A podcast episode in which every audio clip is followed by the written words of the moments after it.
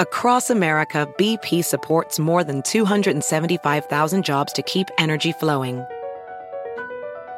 Jobs like updating turbines at one of our Indiana wind farms and producing more oil and gas with fewer operational emissions in the Gulf of Mexico.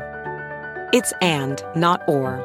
See what doing both means for energy nationwide at bp.com slash investing in America.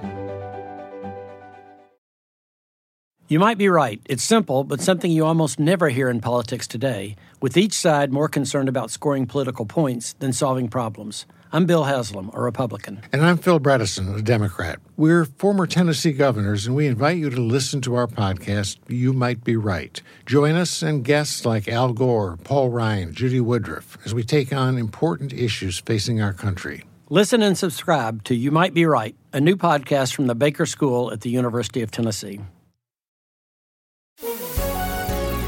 Hola, bienvenidos. Estas son las noticias del día en NTN 24.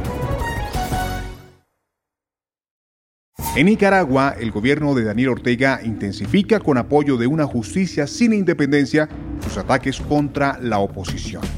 En las últimas horas, medios críticos al oficialismo fueron allanados. Además, han sido abiertos procesos judiciales contra figuras que buscan hacerle frente en las elecciones presidenciales de noviembre. Conversamos con Juan Sebastián Chamorro, uno de los aspirantes presidenciales a quien en las últimas horas se le prohibió abandonar su domicilio.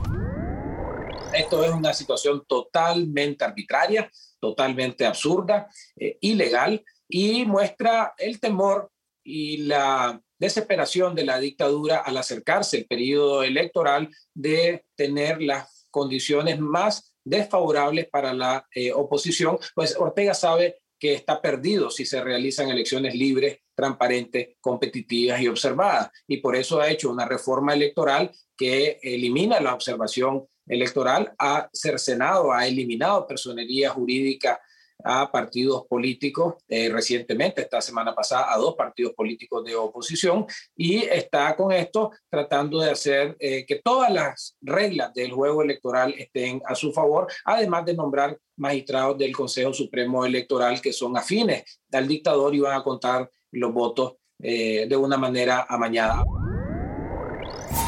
Cientos de personas salieron a las calles en Gaza para celebrar el fin de los bombardeos. Luego de la tregua alcanzada con la mediación de Egipto, la madrugada de este viernes inició el cese el fuego tras 11 días de ataques. ¿Qué rol debe jugar la comunidad internacional en el conflicto entre Israel y Palestina? Responde Luis Antonio Espino, articulista del Washington Post en español. Yo creo que este nuevo episodio en esta larga historia de conflictos de Israel con con, las naciones vecinas y con estos grupos eh, eh, palestinos, eh, muestra que Israel es cada vez más poderoso, es, una verdadera superpotencia regional. ya la disparidad militar, económica, tecnológica que tiene con, las naciones vecinas es, es, prácticamente insalvable.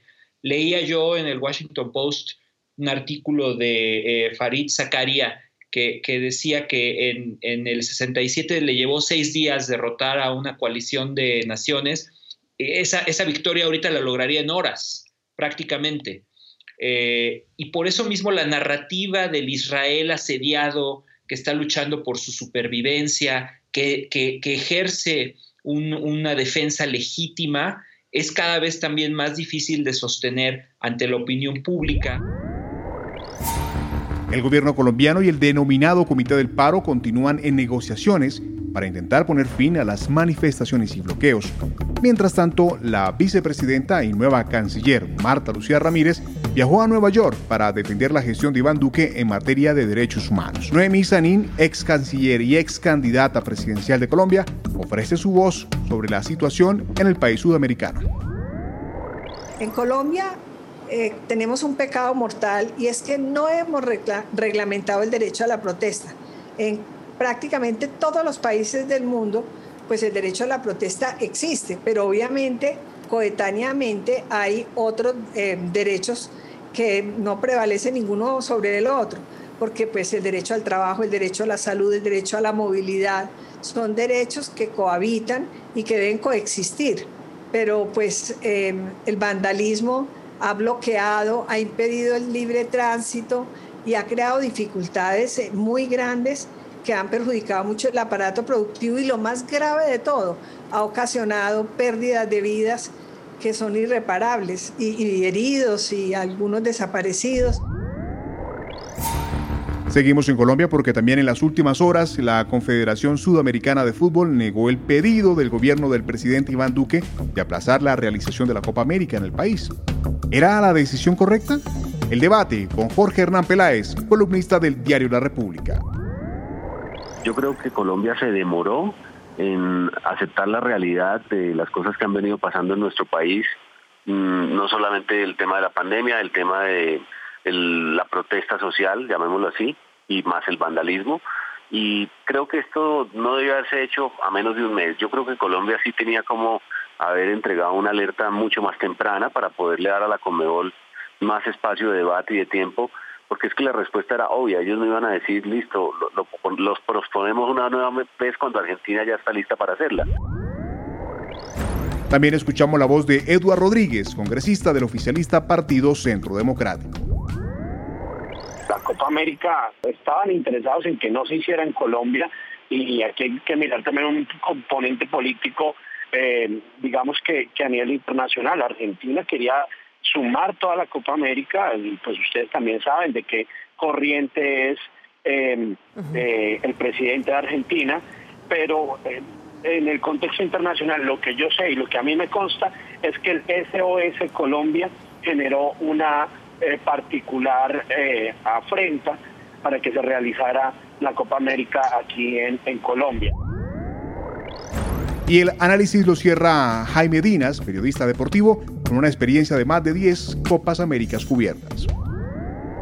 Las ciudades designadas por la Conmebol para desarrollar la edición Copa América 2021 en Colombia, Medellín, Barranquilla, Cali, el tema de Bogotá. Usted mira hoy el índice de contagiados o que aparecen con positivos en la prueba del COVID-19 y ha aumentado vertiginosamente. Hay un SOS, pasamos en algunos casos de la alerta amarilla a la alerta roja o de la alerta roja, disminuimos proporcionalmente la alerta amarilla porque ya no hay camas disponibles en la UCI. Y aquí olímpicamente, por intereses particulares, por intereses empresariales, queríamos darle prioridad al fútbol. Y el mundo avanza en los planes de vacunación y la normalidad poco a poco comienza a ser una realidad en algunos países.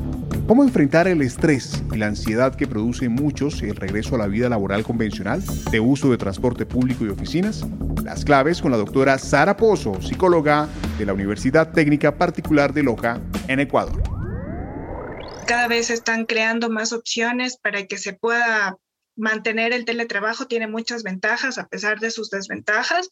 Eh, si bien es cierto, respecto al ausentismo, creo que debe haber un plan por cada país en el que se pueda abordar de manera eh, paulatina quiénes van a ir entrando a, las, a los trabajos. Acá en Ecuador se está haciendo por días. Eh, lunes, miércoles y viernes van unas personas, martes y jueves van otras. Entonces creo que esta puede ser una estrategia eh, para evitar este tema del ausentismo. También creo que es muy necesario em, ir limitando o ir ampliando las posibilidades de que las personas puedan y podamos hacer trámites en línea para evitar este, esta asistencia mientras no sea obligatoria para que cuando ya podamos volver todos, pues se pueda hacer de mejor manera.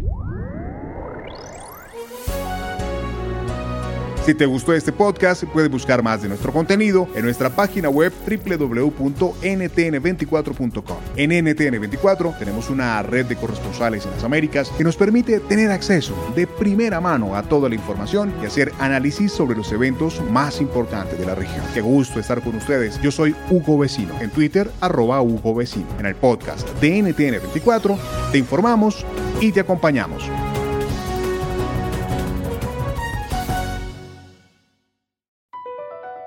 BP added more than $70 billion to the U.S. economy in 2022 by making investments from coast to coast. investments like building charging hubs for fleets of electric buses in California, and starting up new infrastructure in the Gulf of Mexico. It's and, not or. See what doing both means for energy nationwide at bp.com slash investing in America. Everything's changing so fast these days, and that's a great thing. I mean, back in my day, we were lucky if we could get one video to load on our desktop computer. But now there's the Xfinity 10G network. That means the fastest internet, with faster speeds rolling out every day, and internet that can power a house full of devices at once with ultra low lag. So while one person streams a movie from their room, another can play video games in the basement, while another TikToks in the kitchen. It's the next generation 10G network, only from Xfinity. The future starts now. Restrictions apply, actual speeds vary and not guaranteed.